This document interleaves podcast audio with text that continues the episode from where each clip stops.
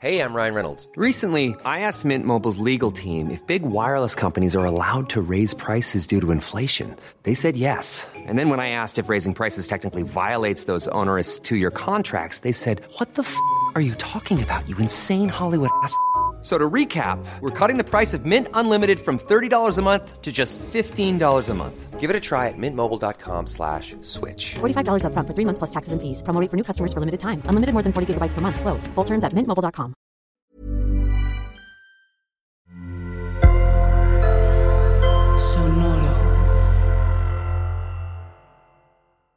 En el momento en el que consideras que un libro es esto, a ver, entonces el libro puede vivir en cualquier lugar, ¿sabes? Puede vivir en 15 servilletas reunidas y ponerlo allá afuera y eso es un libro. Puede ser tu diario y eso es un libro. Puede ser un podcast eh, que ahora sí que narra capítulos de un libro y eso es un libro, ¿no? Estás escuchando Ellas Ahora. Hola, yo soy Paola Carola, soy tu editora de confianza. Me dedico a desarrollar proyectos creativos que tengan que ver con la literatura, con la escritura y con todo lo que rodea el mundo de los libros. Eh, desde un tiempo para acá me ahora sí que me autodenomino de confianza porque siento que en este mundo de los libros y de los contenidos literarios necesitamos un poco a alguien que nos guíe y que nos acompañe en este proceso de convertirnos en lectores o de ser lectores mucho más informados. Básicamente de eso se trata mi trabajo en la actualidad, que ha sido parte de un proceso de reinventarme como muchas otras personas que seguro has conocido eh, durante este año que han hecho cosas completamente distintas a las que solían hacer, pero que de alguna u otra manera están encontrando su camino.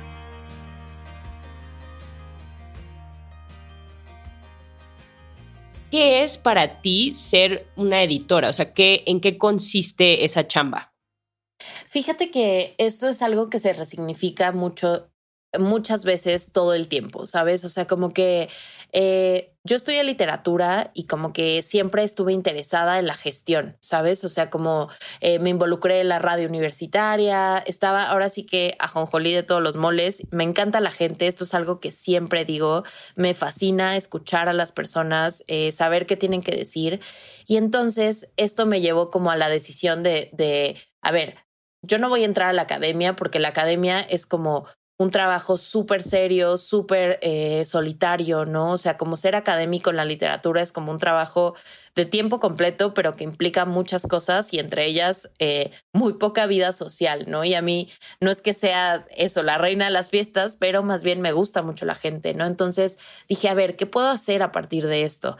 Y alguien un día me contó, pues mira, los editores hacen esto y fue como, editan libros, leen, les pagan por leer, eh, ahora sí que le meten mano a las historias, ¿no? A las historias que están a punto de salir y dije, ok, me interesa, ¿no? Entonces, eh, ahora sí que me puse todas las pilas para lograrlo, cosa que no es fácil porque hay muy, muy, muy pocos lugares, muy pocos espacios en, en la industria. Eh, no es, no sé, pienso ahorita en la industria del marketing que tiene muchísimos espacios y que está creciendo tanto. La industria editorial es como muy modesta en, en, en los organigramas en cuanto a eh, cuántas personas participan, ¿no? Entonces, más bien hay muchos colaboradores externos como traductores, correctores, diseñadores, en fin, muchas cosas que suceden afuera, pero eh, pues sí, yo quería estar ahora sí que desde adentro y, aprender, ¿no? Y fue así como yo entré a mi, a mi trabajo anterior, que fue como editora del de, área juvenil en Grupo Planeta, y después... Em, ahí fue donde empecé un poco a resignificar, ¿no? ¿Qué es ser editor? Un editor puede ser alguien que hace Exceles para llegarle a un presupuesto, ¿no? Que está moviéndole ahí a los números de, de, producción, de, a ver, el libro me cuesta tanto en producción, entonces cuánto me tiene que costar, cuánto tengo que bajarle para llegar al margen que me están pidiendo en, en, en la editorial. Ahora sí que un editor de un, de un gran grupo editorial responde a muchos intereses administrativos y ahora sí que al final del día a intereses creativos, ¿no? Entonces, eh, a mí me gustaba mucho más, a pesar de que sí soy como una maniática del orden y de las cosas que, que, salgan bien, ahora sí que números y todo, eh, sí la parte creativa como que la fui necesitando cada vez más, ¿no? Entonces, dejé de querer ser esta editora que hiciera todo el montaje y más bien quería yo ser la persona que estuviera mucho más de cerca con los autores y lo logré en cierta medida, pero pues al final del día mi puesto implicaba muchas cosas, ¿no? Entonces, eh, además de trabajar con los autores y con sus manuscritos y, y decirles, sabes qué, mano, tu final no funciona, no cuaja y la verdad es que los lectores van a decir, para esto llegué hasta el final, sabes, como este intermediario también entre el lector y el autor también es el editor, ¿no? Entonces, si eran como muchos intereses que tenía que cuidar, además de adquirir contenidos eh, extranjeros, ahora sí, prácticamente por, por el área en la que yo me, me desarrollaba, era en Estados Unidos, conseguir estos grandes títulos que funcionan también en Estados Unidos y traerlos al mercado hispanoamericano, ¿no? Entonces, sí era un poco también hacer esta chamba de em, adaptar, estar al pendiente de tendencias, ah, eh, qué está funcionando allá, por qué está funcionando, qué puede dialogar con los lectores o cómo podemos hacer que dialogue con los lectores. Entonces, sí es también curar un contenido muy particular para eso, pensar en la editorial como empresa, pensar en los autores, ahora sí como trabajo creativo, y pensar en los lectores como destinatario final del libro, pero también como el detonante de la cadena del libro, ¿no? Entonces, eh, generalmente se habla de la cadena del libro como el, el, conjunto de procesos que existen hasta que el libro llega al lector. ¿No? O sea, empezando por el autor, el editor, el corrector, eh, ahora sí que eh, la gente de ventas, el librero, eh, las ferias, en fin, todo, todo, todo es una cadena que está sumamente bien delimitada con funciones específicas para cada persona y al final llega el lector. Entonces, en este momento de mi vida, la verdad es que pienso y digo, es que creo que el lector también detona, ¿no? O sea, el autor y el lector están en el mismo lugar, de importancia, ¿no? O sea, no podemos pensar solo que el autor tiene la voz de la razón cuando el lector es quien va a conseguir el contenido, ¿no? Entonces, todo esto, o sea, todas estas cosas hace un editor, pero principalmente creo que una de las chambas más importantes es problematizar lo que vas, o sea, y problematizar no en un sentido negativo, sino poner las preguntas necesarias para tener, para ahora sí que lanzar este experimento que es el libro y, y conseguir ese resultado que quieres, ¿no? Que es, a ver, quiero, quiero dialogar con los jóvenes y decirles que su voz también es importante, qué títulos tengo que elegir para esto, ¿no? Entonces, o por otro lado, eh, quiero eh, que este libro funcione, ¿cómo voy a hacer que estos lectores se acerquen a él, ¿no? Entonces, sí es una labor que implica muchas, ahora sí que siempre también lo pienso y es tener como muchas hornillas en la estufa encendidas y ver cuál está a punto de, de, regarse y decir, no, no, voy a bajarle tantito al fuego, ¿no? Entonces, sí es como muy multitasking. Sí, sí yo justo te iba a preguntar eso. Yo pensé que eh, la labor de, de, editora era más que nada ver que la historia sea la mejor posible o esté, esté contada de la mejor manera posible, pero ahorita me conforme lo que estoy escuchando es me está diciendo que tienes que también tener en cuenta otras cosas, aunque no seas de marketing, pero tienes que pensar también en eso. Creo que es lo que me estás tratando de, explicar.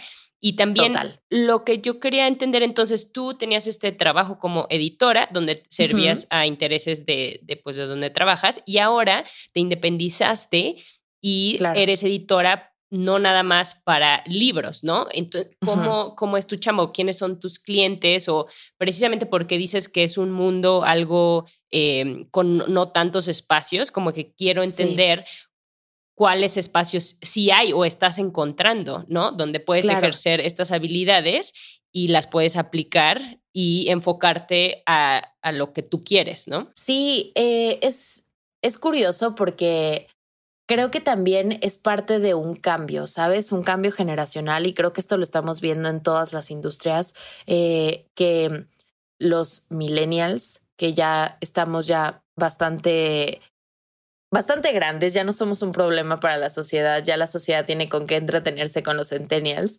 pero sí creo que hay un cambio ahí generacional en el, en el cual ya no quieres solo ser el, el puesto que te designaron, ¿no? O sea, quieres también eso, pensar en todas las posibilidades que existen alrededor de lo que estás haciendo, ¿no? Entonces, un poco creo que la labor de, de los editores actuales es justo tener como estas ideas eh, y estas eh, problemáticas diarias para entender cómo funciona el mercado y por qué necesita otro tipo de cosas, ¿no? Entonces, justo a partir de esto, que yo la verdad es que ya me sentía un poco, eh, pues, limitada en el sentido de decir, quiero hacer más cosas, ¿no? Y aquí, pues, no es como que pueda crecer tanto y si crezco va a ser una cuestión administrativa y no sé si quisiera eso, sino más bien yo quiero, yo tengo, pues, un par de ideas de lo que me gustaría hacer, pero esto no era no era nada claro, ¿sabes? O sea, en realidad fue prueba y error lo que estoy haciendo, que es como justo el acompañamiento y la mediación de la lectura, que, que eso también es editar, ¿sabes? O sea, como que eh, el verbo es muy amplio y, tiene muchísimas acepciones, mucho más eh, mucho menos limitadas de las que el diccionario nos dice, ¿no? Y, de pronto eh, yo me doy cuenta de que hasta en mi vida diaria estoy editando a los personajes de mi vida, ¿sabes? Como decir, híjole, esto no me está funcionando y entonces cómo lo voy a hacer y prácticamente que trasladé mi ejercicio profesional a, a mi práctica de vida, ¿no? Y esto es algo que pues siempre lo he hecho y que creo que más bien solo es como un poco ponerle nombres y hacer como este, este chiste, ¿no? De que ya soy la editora de mi propia vida o intento serlo, pero... Eh, sí creo que fue a partir de esta necesidad como de decir, ¿qué más puedo hacer? Que después de mucho pensarlo y de, ponerme ahora sí que em, las pilas en decir, ok, ya salí de un momento difícil de mi vida que tuvo mucho que ver con, temas de salud mental y todo, ahora, ¿qué quiero hacer? Y fue un poco aventar una, ahora sí que eh, un, libro al vacío y ver qué pasaba, ¿no? O sea, yo tenía ya desde hace mucho tiempo las ganas de hacer, cuando en la vieja normalidad, eh, estos clubes de lectura en presencial, ¿no? O sea, como decir, bueno, rento un espacio, nos ponemos a platicar de libros, estaría padrísimo.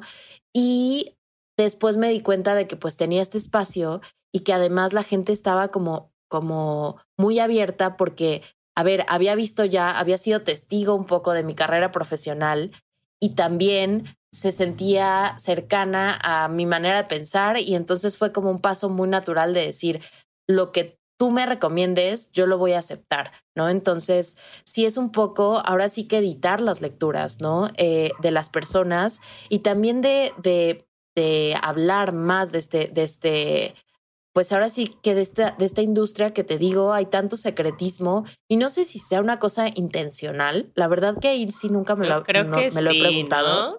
¿Verdad? o sea, como que de pronto es como, ¿por qué, ¿por qué guardamos este secreto? ¿No? Y que ni siquiera es como que estés hablando de números o de información secreta. No, o sea, tú platicas con cualquier editor de cualquier otra, de cualquier otra empresa y, lo, y saben los mismos, las mismas cosas que tú, solo pues ahora sí que con sus enfoques según la empresa en la que trabajen, ¿no? Entonces, a partir de esto fue que yo dije como, ok, creo que hay mucho de qué hablar aquí y sobre todo hay una necesidad de muchos lectores de entenderse también y de asumirse como lectores, ¿no? O sea, como que creo que algo que puede ser muy difícil es sí ser un editor, pero algo que todos somos en potencia somos lectores, ¿no? Entonces, en ese momento es decir, como a ver, quiero hacerlo bien, quiero entender cómo son los procesos, quiero entender cómo se hace un libro, quiero entender cómo se escribe o cómo podría yo detonar ideas y pensar que justo lo que, lo que me decías hace un momento, quiénes son mis clientes actualmente,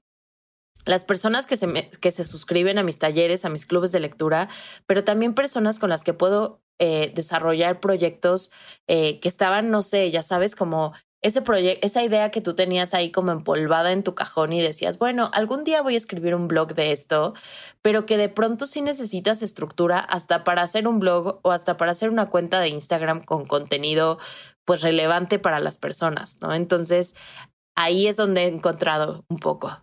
Ajá. Oye, Pau, ok, entonces estoy en tu página y tienes varias eh, cosas que me encantaron, o sea, para empezar, tu página, muchas felicidades, está súper bonita, paolacarola.mx, y ahí veo que tienes un podcast, ¿no? Con Vic, donde hablas también de notas de editora, búscalo. Está súper eh, interesante porque justo esta pasión por entender la industria y por eh, como analizarla, ¿no? Em, lo, lo explicas aquí, ¿no? Y aparte tienes con tus servicios de edición tal cual, es así como contáctame, ¿no? Y tienes estos talleres que van desde la escritura hasta como la literatura desde el punto de vista eh, más como leer y entender lo que estás leyendo, ¿no? Y uno muy interesante que es también de ser persona, que, que al final hablamos de eso, que me parece súper importante. Y tienes una suscripción para club de lectura, ¿no? Entonces, esta manera es como ahorita estás abordando esto que vas descubriendo y que quieres compartir con tu comunidad y que dices, esto es lo que yo entiendo y con esto me estoy manteniendo, ¿no? Porque hablemos de eso también. La inspiración a manera profesional, ¿no? Entonces, ¿cómo describes tú la, la, gente que ahorita te está contratando o qué es lo que estás notando que dijiste, wow, sí hay una, una demanda de esto y yo pensé que era algo solitario y era algo como de nicho, ¿no? Porque el que la industria la sientas como pequeña, ¿no? O, o, no o, no pequeña, sino o muy grande o muy independiente, ¿no? Claro, o, y muy limitante, ¿no? Que creo que eso es un poquito lo que, lo que pasa, que de pronto creemos que solo es una cosa y hay muchísimas más. Exacto. Entonces, eso es lo que me encantó al descubrir tu, tu página, descubrirte a ti y escucharte. Entonces, pero ¿cómo describes a estas personas que ahorita te están contratando? ¿Cuáles son sus mayores necesidades y cómo tú estás como apoyando en eso? Mira, lo que yo he descubierto un poco es que las personas que están dispuestas a invertir en sus proyectos son personas que ya tienen una idea súper consolidada de, de lo que quieren hacer, ¿no? De lo que quieren escribir, porque pues evidentemente no es un, no es un trabajo que sea económico, ¿sabes? O sea, como a ver, yo también en ese sentido, pues tengo que, que, validar mi experiencia profesional y decir, yo no te lo voy a regalar y tampoco te voy a, eh, a cobrar lo menos, porque creo que implica, pues eso, o sea, el trabajo intelectual de pronto es como eh, muy ambiguo porque ni siquiera le puedes poner como en, en, en, algo, ¿no? O sea, nada lo puede contener, sino todos son como ideas y cosas que están por ahí como flotando. Entonces, estas personas que se acercan a mí generalmente son personas que han trabajado tanto en un proyecto o no saben más bien cómo lanzarlo o cómo... Eh, hacer equipo con alguien para poder como decir, ok, ahora sí ya va en serio, ¿no? Ahora sí lo voy a lanzar y voy a hacer que esto eh, me reditúe o encuentre lectores o lo que sea que yo, que yo como eh, persona que te voy a contratar eh, quiera hacer, ¿no? Entonces, sí he descubierto que hay una falta de cercanía en, este, en esta industria, los servicios generales, eh, no, los servicios que generalmente se ofrecen del trabajo editorial son como corrección de estilo, este, pues ahora sí que edición del texto desde la parte como, pues como de la anécdota, de la historia, de los personajes, ¿no? Y de pronto faltaba, o, bueno, o falta o faltaba como una persona que fuera como más cercana y que te dijera como, a ver, ok, está increíble tu idea, pero ¿cómo lo vamos a conceptualizar? ¿No? O sea, vamos a partir de un concepto para que podamos entender cómo funciona esto, ¿no? Entonces, como que la gente ahí es donde salta porque te dice como, bueno, pero un libro es una historia, es, una, es un ejercicio creativo, sí, pero en el momento en el que hablamos así del ejercicio creativo, lo estamos romantizando y estamos haciendo que las personas no valoren este trabajo monetariamente, ¿no? Entonces, sí creo que es importante. Híjole, eso que dices se me hace súper interesante. Entonces, tú desde aterrizar, o sea, como que agarras algo romántico que desde tu punto de vista, tú, o sea, empezamos porque si te apasiona es porque ahí hay algo romántico y tienes una relación con los libros, tú personal, que lo entiendes perfecto, el lado romántico, pero te diste cuenta que si queremos vivir de esto, necesitas también profesionalizarlo y aterrizarlo, ¿no? Entonces, a la hora de que alguien llega contigo, entonces, y te dicen, tengo una idea para un libro, pero y es esto, entonces tú ayudas a dar como este como esta forma, a aterrizar y a darle forma. Y la mayoría de la gente que se acerca contigo es porque quieren hacer libros, quieren autopublicar, porque esto es algo que no hablamos hace rato como de la industria, que ahora lo veo, o sea, tengo varias amigas que han autopublicado y te quería preguntar eso, si la mayoría de tus clientes son porque quieren autopublicar o son más como para blog o son, o sea, como para cuál es el, el, producto final. Hay de todo, o sea, yo creo que hay de todo y casi siempre les hago la pregunta inicial antes de leer cualquier cosa que me manden, les digo, solo quiero que sepas que mi lectura no te va a garantizar publicar en un editorial o en, ¿sabes? O sea, como poner o sea, no engañar a las personas es fundamental para mí, ¿no? O sea, es como, no te voy a garantizar que esto se haga un libro publicado por una editorial, ¿no? Para empezar, si tú quieres explorar todas las posibilidades que existen de publicar un contenido, adelante vamos con esto, ¿no? Entonces ahí es donde te das cuenta de que pues es un primer filtro, ¿sabes? Como de, ah, bueno, pues este, no, gracias, ¿no?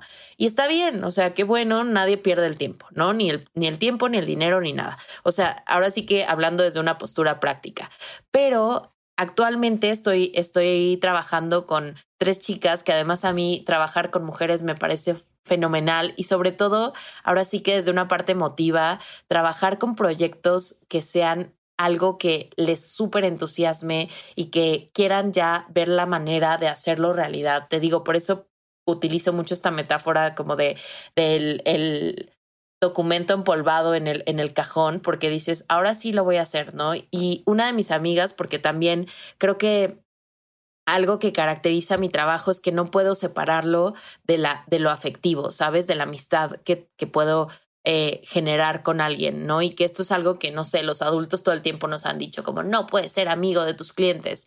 Y es así como, mira cómo si puedo, ¿no? Cómo si puedo y cómo también podemos discutir y podemos llegar a acuerdos y a desacuerdos y aún así construir algo interesante, ¿no? Entonces, eh, una de mis amigas, pues sí era como, a ver, quiero hacer esto, lo quiero hacer bien, pero eh, he abierto 200 mil blogs y he empezado, hola, soy fulanita y tengo que, no, le digo, ok, pues entonces creo que estamos empezando por el lugar equivocado. Ahora sí que siéntate y vamos a hablar del el concepto de tu libro o de tu proyecto, en este caso de un newsletter, que, que me parece también una, una plataforma súper interesante para publicar y decirle, ok, vamos a hacer un branding, vamos a hacer una voz, vamos a hacer un concepto, vamos a hacer todo lo que involucre antes de lanzar el primer texto. Porque de esta manera tú vas a poder tener esta... Eh, o sea, vas a saber qué estás diciendo, a quién te estás dirigiendo y qué sí quieres decir y qué no quieres decir, ¿no? Entonces, un poco es partir de ese lugar y después, ahora sí que empezar ya a desarrollar cada una de las ideas, ponernos tiempos. También algo que me he dado cuenta es que a las personas de pronto nos falta estructura para hacer los, los proyectos que queremos, ¿no? Y que también obviamente pasan a último lugar los proyectos personales. Entonces, creo que hay como este match que se hace cuando alguien, no sé, eh, me, me busca y es como, Pau, tú estás haciendo que estas cosas sucedan. There's never been a faster or easier way to start your weight loss journey than with PlushCare. PlushCare accepts most insurance plans and gives you online access to board-certified physicians who can prescribe FDA-approved weight loss medications like Wigovi and Zepbound for those who qualify. Take charge of your health and speak with a board certified physician about a weight loss plan that's right for you. Get started today at plushcare.com slash weight loss. That's plushcare.com slash weight loss. Plushcare.com slash weight loss. A pesar de que te cueste lo que sea que te cueste, ¿no? Entonces, eh, tanto emocional como horas de sueño, como dinero, como lo que sea. Y entonces ahí hay una coincidencia súper interesante y de la cual parte como eso, con mucha confianza poder ir desarrollando cada uno de los proyectos. Interesante, Pau. Eres como story coach, o sea, aparte de editora, también eres como detonadora o... Sí, o sea, como que tienes muchos sombreros, pero al final eres como una coach también creativa, ¿no? Para, en el sentido creativo, eh, claro. a la hora de aterrizar esa idea y esa eh, cosa que quieres hacer, ¿no? Llámese, como dices, newsletter, blog, libro, ¿no? Ajá, a mí, a mí me llama mucho la atención porque cuando me preguntan qué hago, es como, eh, pues muchas cosas, ¿no? O sea, como que no sé, o sea, por eso digo editora, porque pienso, a ver, una editora puede hacer lo que sea y hay editores en el cine y hay editores en, el en la radio y hay editores en los podcasts, ¿no? O sea, como que en, en la música, creo que, creo que es una palabra que, que, que abraza muchas cosas que tienen que ver con estructura, con creatividad, con muchas cosas que, que pues ahora sí que ya vienen inherentes en tu personalidad, ¿no? Entonces, Claro. sí creo que los proyectos con los que ahorita estoy trabajando, que, que me entusiasman tanto, y eso también te digo, es parte como del proceso, me entusiasman tanto como a las personas que los están adquiriendo, ¿sabes? O sea, Claro. eh, estoy desarrollando una revista digital que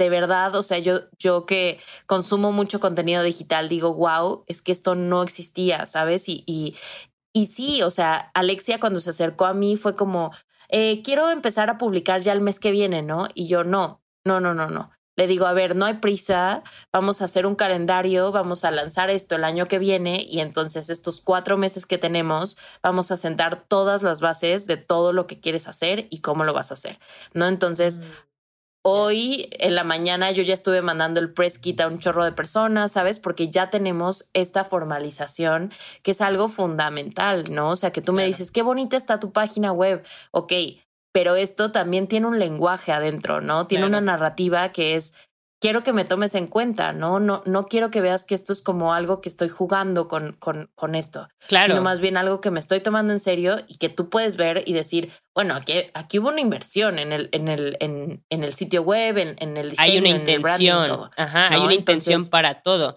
Y Exacto. eh, ya- sí, es- está siendo súper congruente con lo que proyectas, con lo, con lo que quieres, eh, como que estás diciendo, tal cual como dice, editora de confianza. O sea, tú dices, tienes un proyecto, yo te ayudo a profesionalizarlo, pero lo hacemos Claro. con cariño, ¿no? Lo hacemos con, Claro. con, con intención. eh, no, No. eh, obvio, si va a ser un negocio, pues también se pone ese, ese sombrero, ¿no? De, y ponerte Claro. del otro lado. Pero eh, hablando específicamente de las personas que quieren hacer eh, su propio libro, ¿no? Claro. Y que dices, yo no te garantizo que, que lo pueda publicar alguna, ¿no? Eh, alguna de estas casas que hablamos, ya Claro. independientes o grandes, pero ¿cómo es el proceso de, a grandes rasgos, pues, si tú lo quieres hacer? O sea, digamos que ya te contrataron, ya tienen un producto final bonito, eh, lo mandas, lo picheas para ver si alguien lo quiere eh, distribuir o cómo funciona, o tú lo subes a Sí, o Amazon. sea, o-.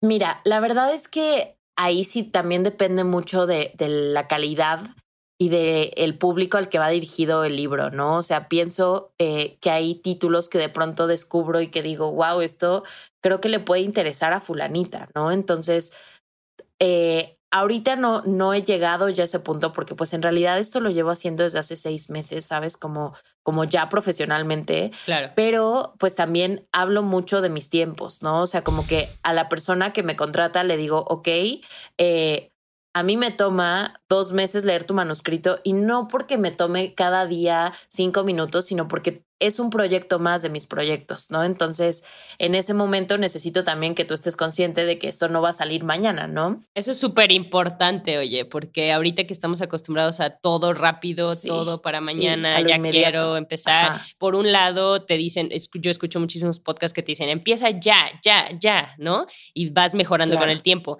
Y, por, y se me hace muy interesante que ahorita tu discurso es un poco más, a ver, ten- tomemos nuestro tiempo para hacer el producto que quieres hacer, que también se vale, ¿no? Y las personas lo entienden. Es que eso es algo que nos, no- es una trampa que nos vendieron, que fue como, es que todo lo necesitan para mañana. No, en el momento en el que tú hablas y les dices, a ver, estas son mis condiciones, estos son mis tiempos y todo, las personas te van a decir que sí o te van a decir que no, pero no tienes que vivir en el límite para lograr algo, ¿no? Entonces, sí creo que es algo como, como súper interesante y que te decía, ¿no? Como eh, yo leo el manuscrito, hago los comentarios, no edito, o sea, no hago comentarios en el texto porque eso es otro trabajo que implica también muchísima concentración y mucho más tiempo, que es ya meterme al texto. Eh, más bien hago una, una lectura editorial y que les digo, a ver, tu personaje tal está fatal, elimínalo o a ver qué le haces, ¿no? El final no, o no sé, que me dicen como, ay, es que quiero hacer una saga. Les digo, a ver, las sagas ya no funcionan editorialmente. Las, lo que se vende son las duologías, ¿no? Que tiene solo dos libros y que, pues bueno, tienen más potencial a, a, no sé, me imagino seis libros en los que, no, a ver, nadie nunca te va a aceptar seis libros ni te va a pagar seis libros porque tienen que comprobar las ventas, ¿no?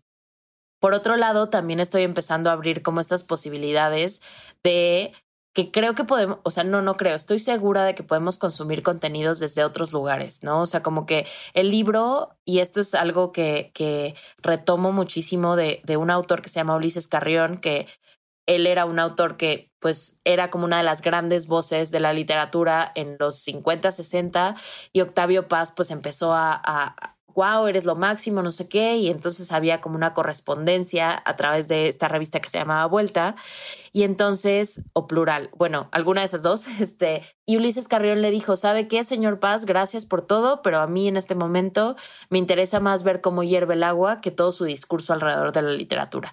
Y entonces en ese momento Ulises Carrión sale de la escena literaria mexicana, se va a vivir a Holanda y se hace artista, un artista que escribe, ¿no? Entonces, creo que desde ese momento empezó, empezó a, a, teorizar alrededor del libro y a pensar el libro no como un contenedor de un texto, sino como un contenedor de momentos. Entonces, en el momento en el que consideras que un libro es esto, a ver, entonces el libro puede vivir en cualquier lugar, ¿sabes? Puede vivir en 15 servilletas reunidas y ponerlo allá afuera y eso es un libro. Puede ser tu diario y eso es un cast eh, que ahora sí que narra capítulos de un libro y eso es un libro, ¿no? ¡Wow! Me encanta.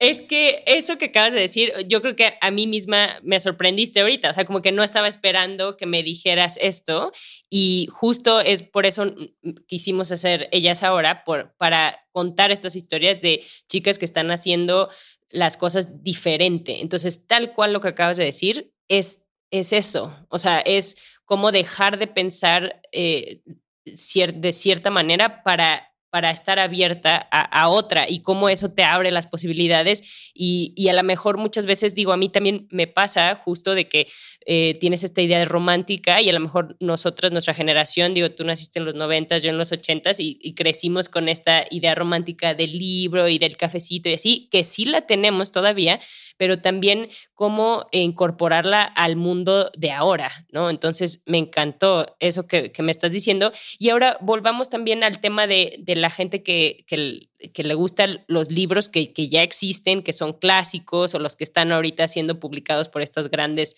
este, empresas y así, que, que, muchas veces por ahí es donde empieza como el amor. Y tú creaste justo esta comunidad, como tú dices, hablemos de comunidad y a partir de ahí vemos también eh, en qué se convierte, ¿no? Entonces, esta comunidad que tú tienes escuchaba un podcast donde también fuiste invitada, Hemisferio, súper bueno, donde cuentas que la mitad de la gente que va a lo mejor está dedicada o tiene algo que ver con alguna industria creativa, ¿no? Que son escritores o escritoras, y la otra mitad a lo mejor es gente que dice, no tengo dónde eh, hablar de mi pasión por tal libro, ¿no? O, de, o por la literatura. Entonces, ¿qué estás encontrando aquí? O sea, ¿cómo? Porque yo sí tengo varias amigas que he escuchado que están en club de lectura de todas las edades, ¿no? Desde mi mamá hasta amigas de, de universidad, así, ¿no? Entonces, ¿qué es lo que tú ahorita estás encontrando que la gente tiene sed o tiene ganas de?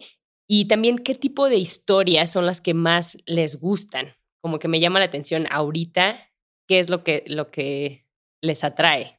Fíjate que es algo como, eh, pues es prueba y error en, primer lugar, pero la primera cosa que yo he descubierto es que, a ver, no es gratuito que haya no sé cuántos servicios de streaming eh, y a cuántas suscripciones eh, de series estás, ahora sí que pagas al mes, pero a ver, estamos consumiendo muchísimas historias, ¿no? Eh, tampoco es gratuito que Netflix, digo que HBO esté convirtiendo, o sea, la, el 80% de las series originales de, de HBO pues son productos eh, que vienen de un libro, ¿no? Que vienen de una producción inicialmente literaria. Entonces dices, bueno, ¿qué, ¿qué está pasando para que la gente esté viendo y no esté leyendo? ¿No? Entonces, un poco, bueno, sí es la facilidad de ver el contenido y de que somos demasiado visuales, pero por otro lado es que no tienes estos espacios para platicar con otras personas de los libros y que yo toda la vida, te lo juro, con mi ex esposo era como, eh, todas las mañanas era, te tengo que contar lo que estoy leyendo porque, y sabes, o sea, y él era, ¿y en qué va tu libro? ¿No? O sea, ¿en qué, en, cómo es. Entonces, esta manera de necesitar contar las historias que estás leyendo, que estás viviendo y lo que te hacen sentir, dije, a ver, vamos a platicar entre todos y a ver qué pasa, ¿no? Y entonces, eh, pues se hace una comunidad súper interesante porque desde el área profesional de cada una de las personas que están involucradas, aportan algo completamente distinto, ¿no? Y creo que hay muchos espacios actualmente en club, eh, para tener eh, o para formar parte de un club de lectura, pero lo que diferencia cada uno es la selección de de los mediadores, ¿no? Que somos en este caso nosotros o la persona que dirige el club de lectura y que entonces hay clubes de lectura que pues solo se enfocan en novela histórica, hay clubes de lectura que se enfocan en tal, tal y tal. Entonces ahí sí que yo bastante egoísta dije, bueno, ¿qué pasa si comparto o si platicamos de las lecturas que a mí me interesan? ¿No? Entonces, y funcionó. Funcionó sorprendentemente porque además eh, pues ya sabes, este síndrome del impostor con el que vivimos todas las mujeres y que eso es algo que, que de verdad debería dejar de existir mañana, por favor, pero... Em, pero que sí dije, ay, no, ¿qué tal que lo lanzo y soy una, un fracaso? ¿No? Dije, bueno, a ver, ya, voy a lanzarlo. Ahora sí que con ayuda de mis amigas fue como, Paula, ya lánzalo y a ver qué pasa y lancé el primer club de lectura que fue, eh, bueno, uno previo que fue como una versión cero, que fue The, The, Hate You Give, que es este libro que aborda como toda la temática de Black Lives Matter, pero desde la perspectiva adolescente, y fue muy bonito y fue súper esclarecedor. Y después, a partir de eso, dije, a ver, creo que ya hubo un free trial, vamos a ver qué pasa. Y en ese momento, eh, ahora sí que acudí a una de mis autoras favoritas, una, una autora brasileña que se llama Clarice Lispector, y que te lo juro, Diana, es una de las autoras más difíciles e impenetrables, sobre todo porque tiene muchas cosas, o sea, se habla de muchas cosas ahí, hay muchas emociones, hay muchas cosas pues no tangibles, ¿no? Y dije, pues a ver qué pasa. El 80% de las mujeres que se inscribieron en ese club de lectura no había leído nunca Clarice Lispector. Y yo dije, híjole, ¿qué, ¿qué estoy haciendo? ¿Qué voy a hacer con esto, no? Pero un poco lo que distinguió fue que yo daba una clase de literatura en la que leíamos un libro, ¿sabes? Entonces... Ah, usabas el libro para ejemplificar algo. ¿no? O sea, el libro era como una manera de mostrar, pero era esta clase de literatura. Ok. Ajá. Entonces, como, ok, ¿qué estamos viendo aquí? Estos temas, estos términos, este, pero también estamos hablando de este momento en la literatura, están publicando tales autores, cómo podemos dialogar con esto.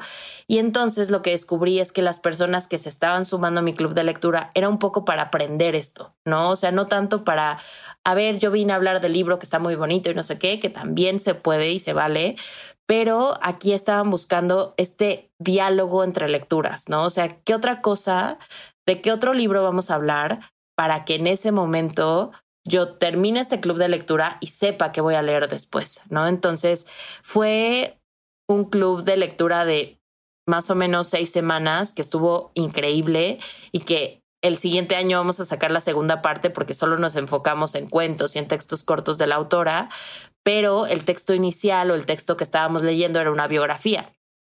Bueno, la biografía de ella, que fue súper polémica, que terminamos todas de acuerdo con que el autor no le había hecho justicia ni de broma a la obra de la autora, pero, ¿sabes? Este diálogo es muy sincero también, ¿no? O sea, como decir, eh, yo también estoy leyendo por primera vez la lectura inicial y la mayoría de las lecturas porque yo no quiero que me priven de la experiencia del club de lectura. Siempre he querido estar en un club de lectura, así que déjenme también vivirlo desde, desde la ignorancia, ¿no? Qué padre. O, sea, tal cual dijiste, yo tengo ganas de leer estos libros. Exacto. Voy a invitar a gente a hacerlo conmigo y, en, de paso comparto lo que yo sé, ¿no? como que en ese sentido es como educativo. Y aparte, las personas que se han unido es porque también tienen esta necesidad a lo mejor de explorar este gusto o esta pasión desde una manera un poco más formal, como ponerle un lenguaje formal eh, y por decir formal, eh, o sea, obvio es relajado y es algo que se disfruta, pero, pero quieren como estructurar un poco mejor de que por qué les gusta y qué se están llevando o por qué se sienten como se sienten cuando acaban de leer o algo así, ¿no? Entonces eso se me hace súper padre.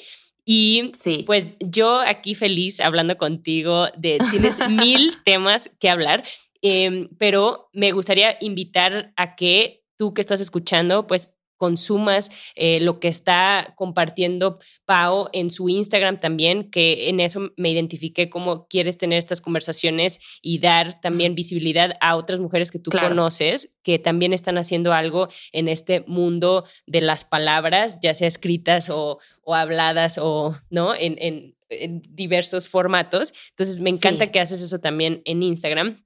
Y a lo mejor, por último, si tú pudieras decirle a alguien que está escuchando que, que, tiene este proyecto, que no sabe todavía a lo mejor el formato que es, pero le gusta escribir historias cortas o reflexiones o cosas así, ¿cuál sería como ese mensaje que, que tú te gustaría darle eh, a esta persona que nos escucha, que, que se siente tal vez con esta necesidad de, de explorar su lado creativo, pero lo quiere llevar a un nivel profesional?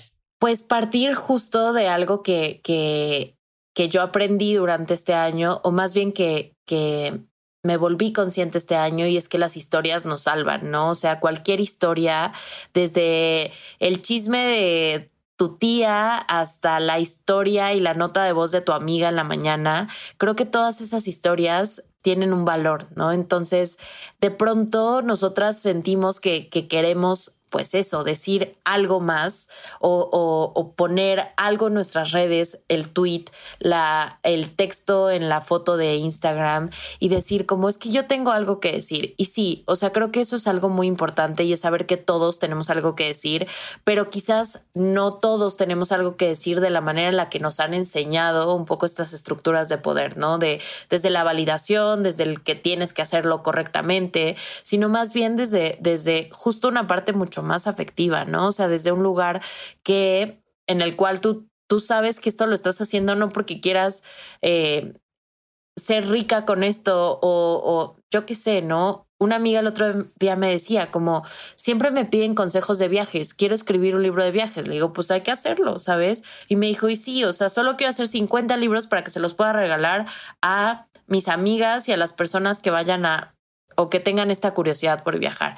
Y digo, es que eso es, ¿sabes? O sea, creo que todas tenemos ese proyectito ahí, desde el recetario, ya sabes, estas recetas de la abuela que siempre decimos como, voy a rescatar las recetas de mi abuela porque no quiero perdérmelas jamás, hasta em, este newsletter de no sé, a ti te apasiona la moda y quieres hacerlo de una manera correcta, eh, o bueno, no correcta en el sentido estricto, sino más bien de una manera profesional pues ahí también estoy yo, ¿sabes? Como que creo que es, eh, puede sonar muy romántico esto que voy a decir, pero me gusta ver cómo las personas eh, vuelven realidad sus sueños, ¿sabes? Aunque sea estos sueños chiquitos, quizás no podemos conquistar la luna mañana, pero podemos como escribir este cuentito que necesitábamos escribir, ¿sabes? Y eso es parte de nuestro proceso de ser personas, ¿no? Me encanta eso que acabas de decir, porque empezamos, porque todo queremos comernos a veces el mundo, ¿no? Y, y, se empieza con, con algo, ¿no? Todo empieza pequeño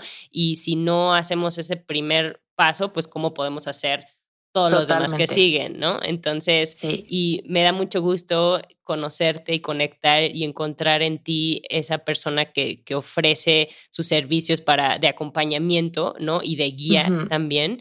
Y, y, este tema de, de ser persona, que, que en varias ocasiones ahorita te escucho que eh, se nota que has pasado por cosas en, en tu vida, así como todas y muchas así lo hacemos cada quien en, nuestra manera, ¿no? Y que al final lo que buscas es como encontrarte a ti misma y es un proceso constante, ¿no? O sea, que tú misma te vas reinventando y todo esto. Y algo que no tocamos en, este episodio, pero antes tú estabas en, en, temas de marketing, ¿no? Trabajabas con marcas grandes y, y, de esa manera también aprendiste a estructurar. Muchísimo. Y, y eso es importante porque a ti que nos escuchas, que a lo mejor estás en un trabajo que no te gusta o a lo mejor sí te gusta, pero no sabes qué hacer y, tienes muchos intereses o a lo mejor no, o a lo mejor tienes solo uno, pero estás viendo qué hacer. Espero que, que esta plática te ayude y, y si no, eh, sigue buscando de qué hay, exactamente. ¿no? Sí, Totalmente, y creo que solo falta a veces un empujoncito, ¿no? Y un empujoncito que no viene generalmente desde un lado gratuito, porque eso es muy importante, ¿no? En la medida en la que le pongamos valor a las cosas, vamos a ir cambiando el concepto de los trabajos creativos y sobre todo eso, de darnos valor. De pronto como, como mujeres y con este síndrome del impostor es como, no, pues es que yo hago copies, ¿no? Y es como, pues sí, pero tienes un talento, vende ese talento, ¿sabes? Monetízalo y no te quedes en la línea de decir como, pues, este, lo que tú quieras pagarme. No, o sea, creo que en la medida en la que las mujeres entre nosotras hablemos cada vez más de dinero, más de profesionalización, vamos a tener otro, otro, ahora sí que un tabulador nuevo acorde a nuestros tiempos. Sí, y eso es, es muy interesante explorar porque hay muchas cosas que no están definidas porque el mundo mismo, y ahorita con COVID y todo, se está redefiniendo. Y eso que tú dices de, empezar a poner tabulador, empezar a hablar de temas de dinero y de cómo le podemos hacer y de ser vulnerables y también pedir ayuda, ¿no? Em, eso se me hace súper, súper valioso y gracias por, por decirlo en voz alta, ¿no? Ya nada más escucharlo, pues ya también te libera. ¿No? Y, Totalmente. y también decir, a ver, no voy a vivir de esto a lo mejor en un año, pero a lo mejor al segundo año sí, ¿no? Entonces, em, pues felicidades por esto y, yo me siento honrada porque ya hemos tenido un par de chicas que nos comparten cuando van empezando su proyecto y digo, este podcast tiene dos años y ya veo también cómo ha crecido, entonces estoy emocionada de ver cuando que alguien descubre este podcast en cinco años y ver dónde estás ahora, ¿no? Entonces, me gusta ser como esa también testiga de, proyectos que nacen y cómo van cambiando y creciendo y, yo también me siento que, así lo hago junto con, con ellas. Entonces es una experiencia muy padre. Gracias por dejarme también ser parte y ser testiga de este proyecto que tú tienes. Muchísimas gracias a ti, Diana, y justo como esta parte de la visibilización, pues te agradezco muchísimo y pues estamos justo en contacto para ver qué, qué más sigue pasando. Exacto. Gracias.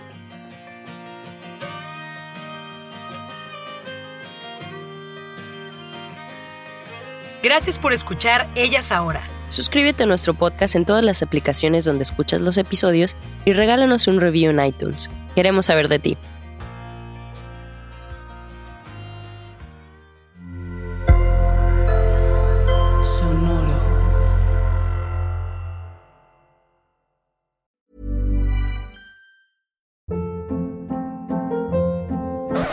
Hold up. What was that? Boring. No flavor. That was as bad as those leftovers you ate all week. Kiki Palmer here, and it's time to say hello to something fresh and guilt-free. Hello Fresh. Jazz up dinner with pecan-crusted chicken or garlic butter shrimp scampi. Now that's music to my mouth. Hello Fresh. Let's get this dinner party started. Discover all the delicious possibilities at hellofresh.com.